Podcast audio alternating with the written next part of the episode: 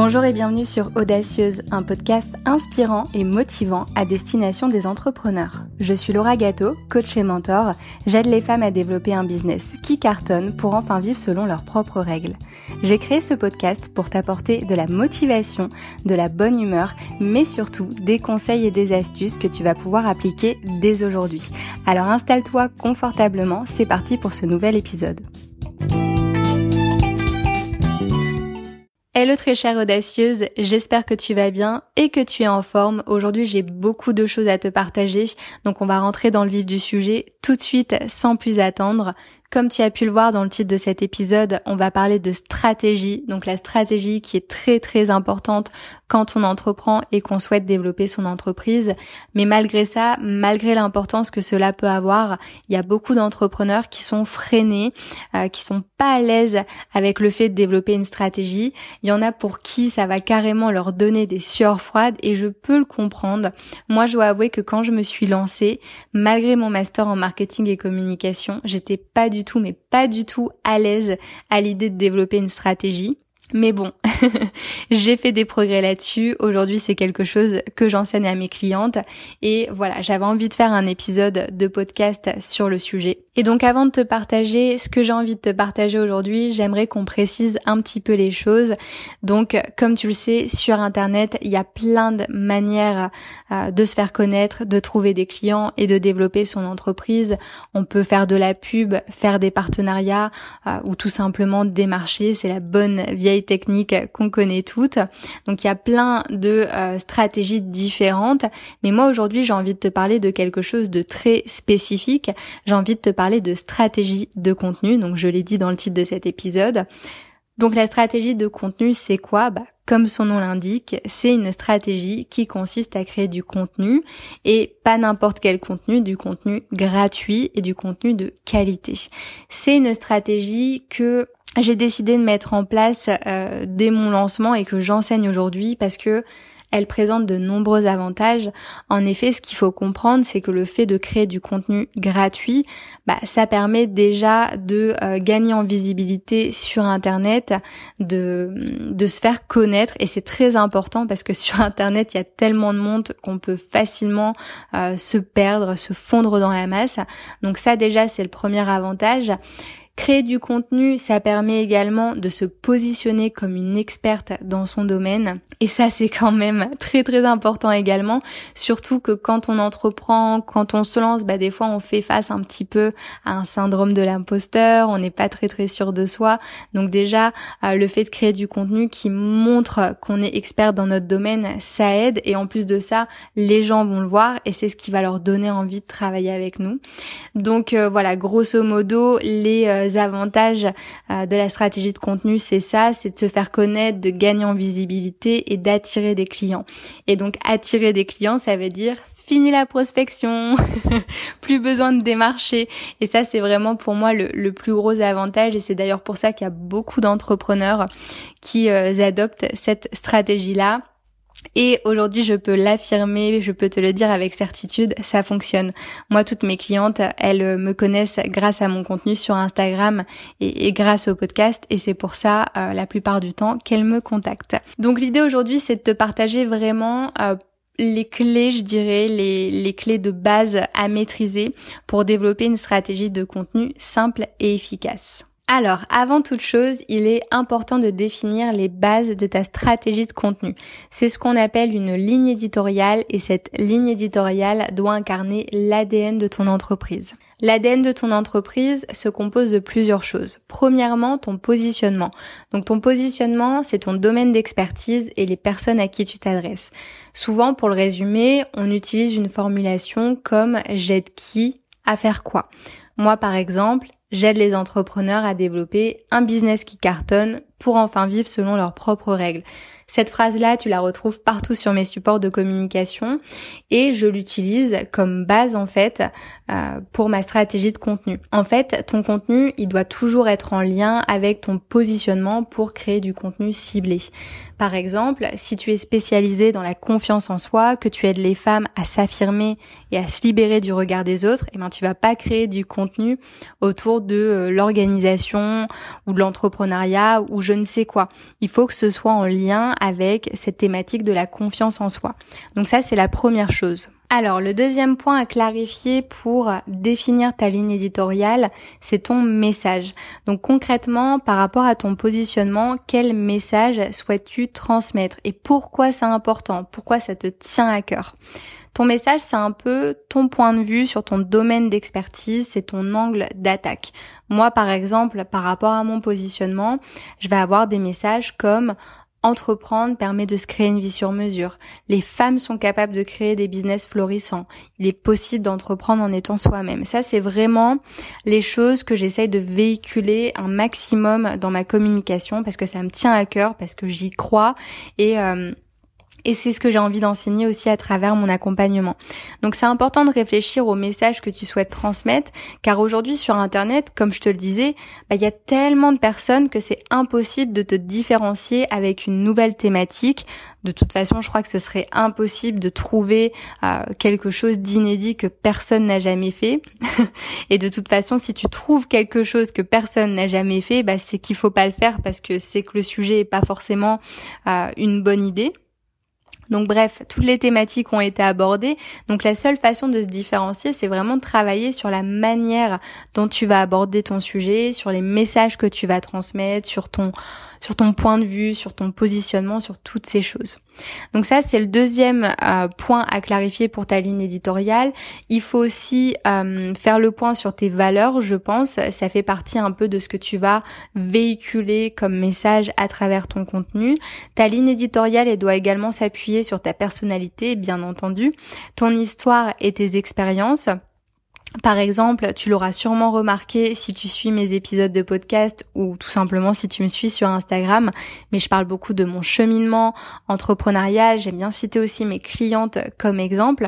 Ça, ça fait partie de ma ligne éditoriale. Donc faire le point sur toutes ces choses, ton histoire, tes expériences, ça peut déjà mettre un peu de contexte à ta ligne éditoriale. Et enfin, bien évidemment, ce qu'on va retrouver également, c'est le ton que tu vas adopter. Tu t'adresses comment à ton audience? Est-ce que tu tutoies? Est-ce que tu vous vois? Est-ce que tu euh, vas le faire sur un ton humoristique, sur un ton sérieux? Euh, Bref, toutes ces choses-là, elles sont à définir. Et bien évidemment, il faut les définir en coupant un peu le mental, c'est-à-dire qu'il faut arrêter avec les il faut faire comme si ou je dois faire comme ça. Fais-le vraiment en fonction de ce que tu as envie de faire.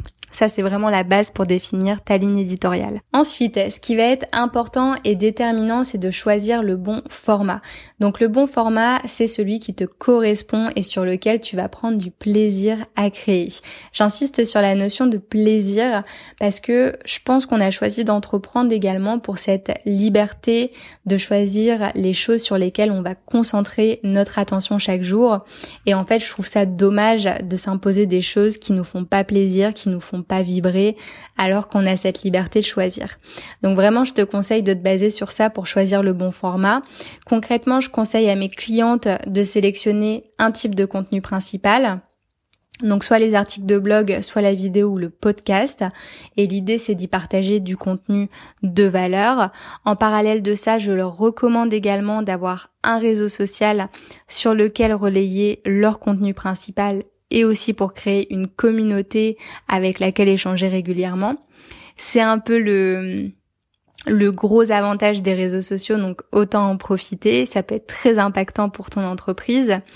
Ensuite, euh, ce que je recommande également, c'est vraiment bah, de te contenter de ça, en, particulier si tu démarres, donc une plateforme principale et euh, un réseau social principal.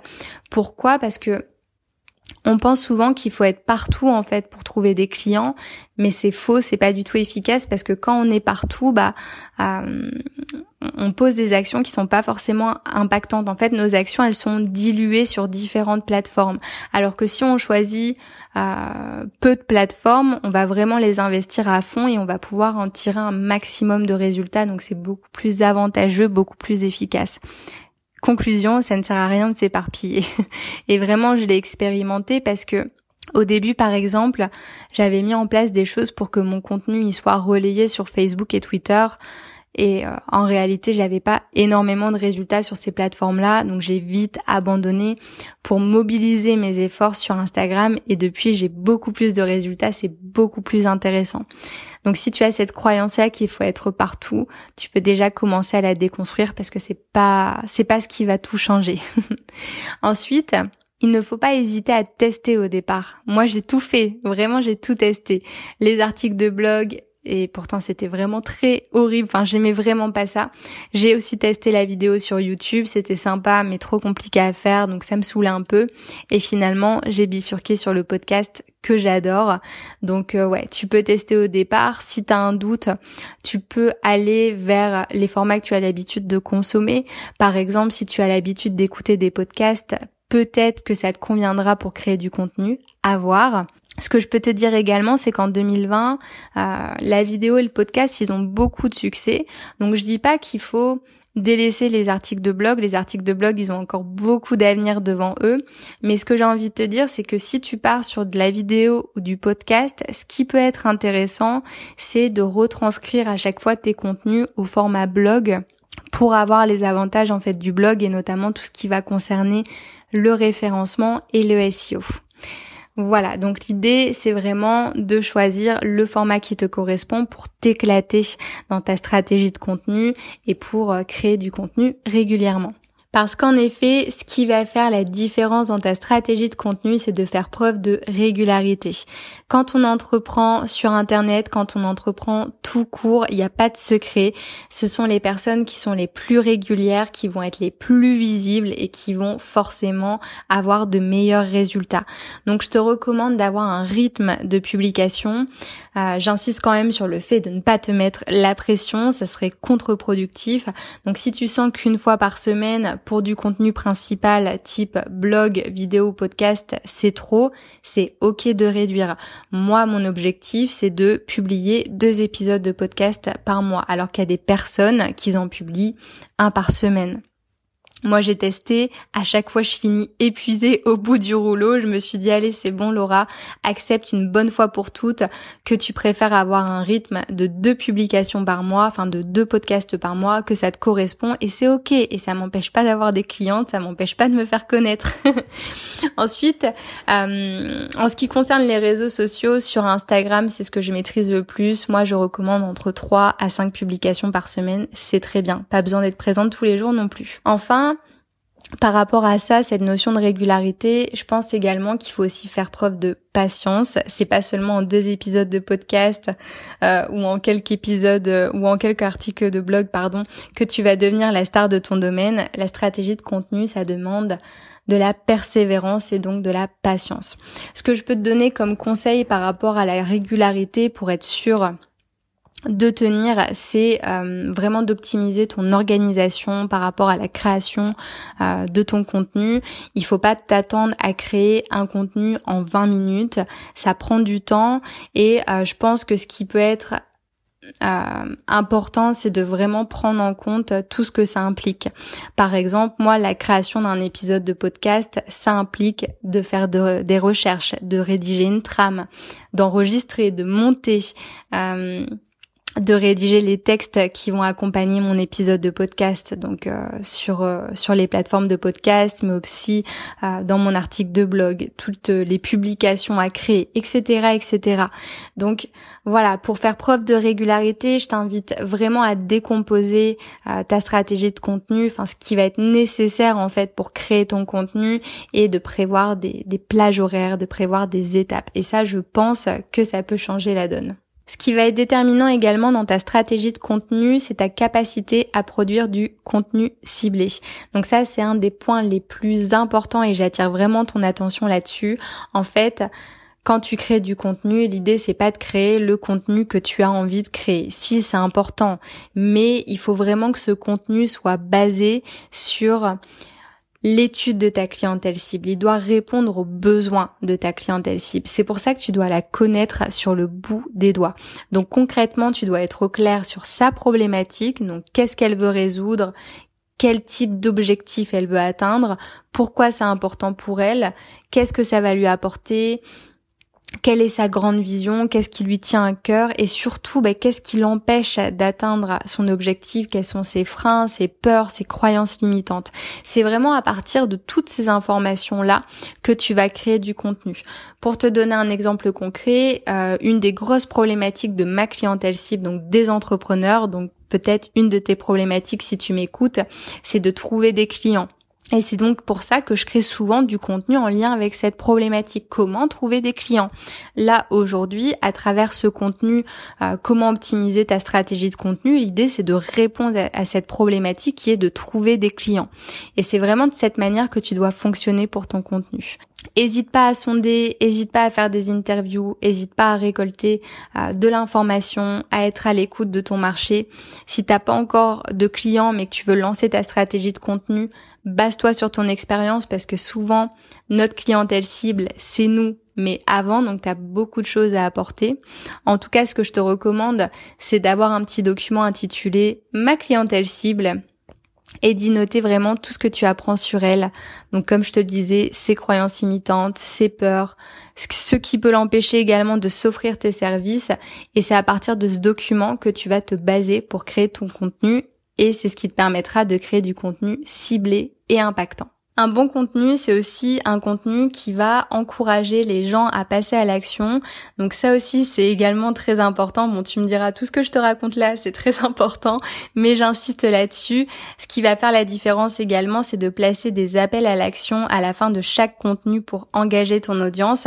Les gens, ils fonctionnent euh, très simplement, en particulier sur Internet. Donc si tu ne les encourages pas à aller plus loin avec toi, eh ben ils ne vont pas aller plus loin avec toi. Donc il ne faut pas hésiter à leur tendre la main, à les inviter à te rejoindre dans la danse, on va dire ça comme ça. Par exemple, dans un contenu principal, donc type article de blog, vidéo ou podcast, tu peux partager des liens vers d'autres contenus ou vers des bonus gratuits. Euh, moi, par exemple, je mets toujours un lien vers d'autres épisodes de podcast ou vers mon challenge gratuit. Euh, voilà, tu peux également euh, demander de commenter, de donner un avis ou encore de partager sur les réseaux sociaux. Sur certaines plateformes, tu peux inviter les gens à s'abonner, comme par exemple sur YouTube. Sur Apple Podcast, tu peux demander de laisser des, une petite note, des petites étoiles. C'est ce que je fais à la fin de cet épisode de podcast. Euh, sur les réseaux sociaux, ce que tu peux faire aussi, c'est de poser une question à la fin de chaque contenu publié. Tu peux aussi inviter les personnes à cliquer sur le lien que tu as mis dans ta petite bio Insta etc., etc. L'objectif, c'est vraiment de faire voyager ton audience à travers ton contenu, à travers tout ce que tu vas proposer, euh, pour lui montrer que tu es une experte, pour lui montrer que tu es légitime, pour lui montrer que tu es la bonne personne pour l'aider dans sa problématique. L'idée, c'est de la faire cheminer tranquillement vers tes offres et vers tes pages de vente pages de vente, pardon, et lui donner envie de te contacter pour travailler avec toi. C'est vraiment ça l'idée et tu peux pas faire ça en fait si tu n'invites pas la personne à passer à l'action. Donc l'école to action hyper important pour une stratégie de contenu efficace. Ce qui est important également, c'est le fait de promouvoir et de faire vivre ton contenu.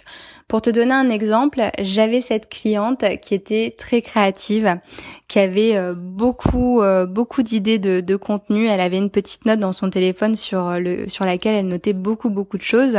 Mais malgré ça, elle s'empêchait de de publier, elle s'empêchait de partager.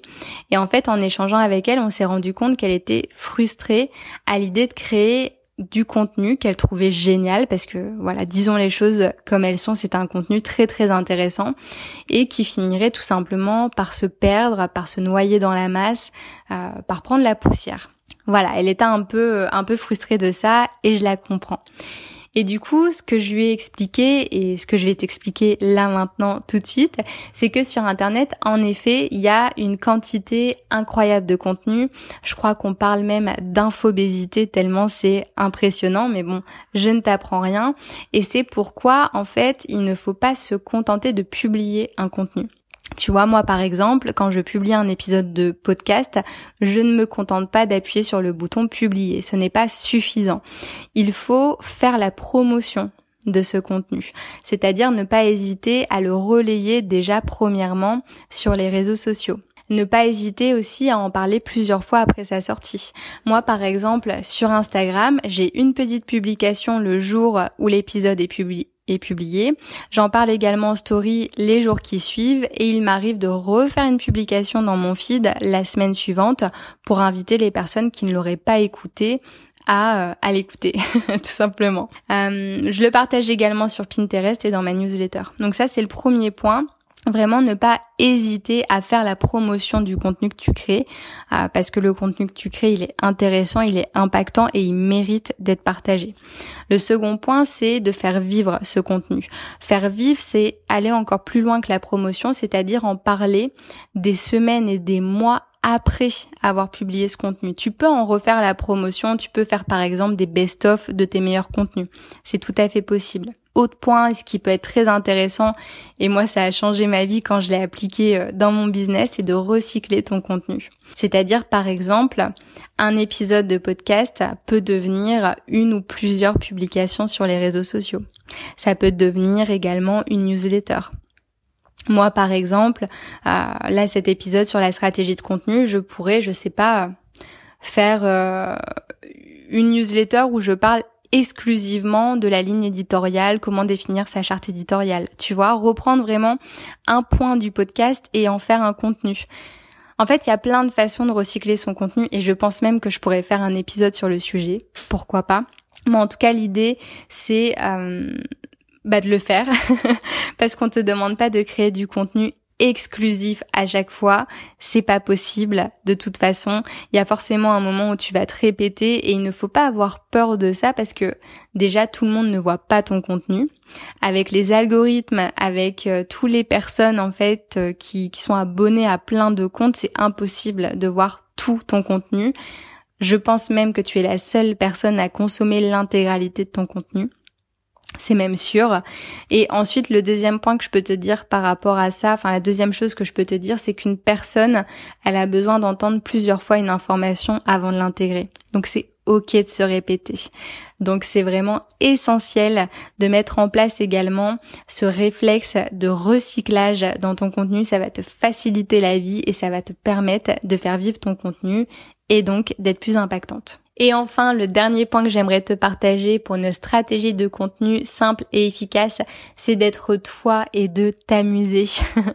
J'en ai parlé un petit peu tout au long de cet épisode du fait de se couper du mental, de se couper des il faut et des je dois vraiment pour faire ce que tu as envie de faire, ce qui te correspond, ce qui te fait kiffer. Comme je te le disais, moi au départ, je me suis lancée dans le blogging. Pourquoi? Mais parce qu'on m'avait dit, il faut faire ça Laura, c'est ce qui va te permettre de trouver des clients, de référencer ton site sur Internet, etc., etc. Mais quand j'ai commencé à le faire, mais ça me faisait chier. non, réellement, ça m'embêtait.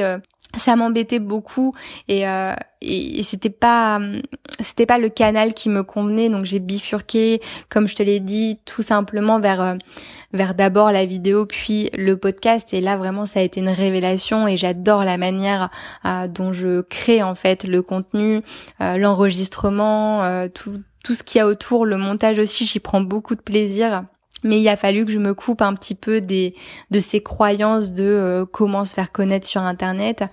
Pareil au niveau de mon identité visuelle, je pensais être très sérieuse, donc je mettais des des visuels très sérieux, mais ça me ressemblait pas. Moi, j'aime les univers un peu pop culture, colorés, funky. Et là, depuis quelques mois, c'est ce que je fais et j'y prends davantage de plaisir. Donc c'est beaucoup plus fluide. Donc en fait, c'est ça ce qu'il faut comprendre, c'est que plus tu seras proche de ta vérité, plus tu seras proche de qui tu es, plus tu auras de la facilité à créer plus ce sera simple, plus ce sera agréable. Et aussi, ce qui est important, c'est que en étant toi et en t'amusant, bah tu vas être un peu, tu vas développer, je pense, ce magnétisme qui va donner envie aux personnes de travailler avec toi. Et en étant toi aussi, tu vas attirer les personnes qui te correspondent tout simplement. Donc, euh, je ne peux que t'encourager à t'autoriser à être pleinement qui tu es et à t'amuser.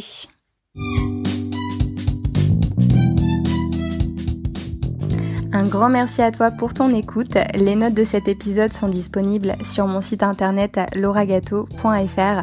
Si tu apprécies Audacieuse, n'hésite pas à partager les épisodes autour de toi et à tes copines entrepreneurs. Tu peux aussi me laisser un avis et 5 jolies étoiles sur l'application que tu utilises pour écouter euh, tes podcasts. Je t'en serai très reconnaissante. On se retrouve très vite pour un prochain épisode. D'ici là, prends soin de toi. Thank you.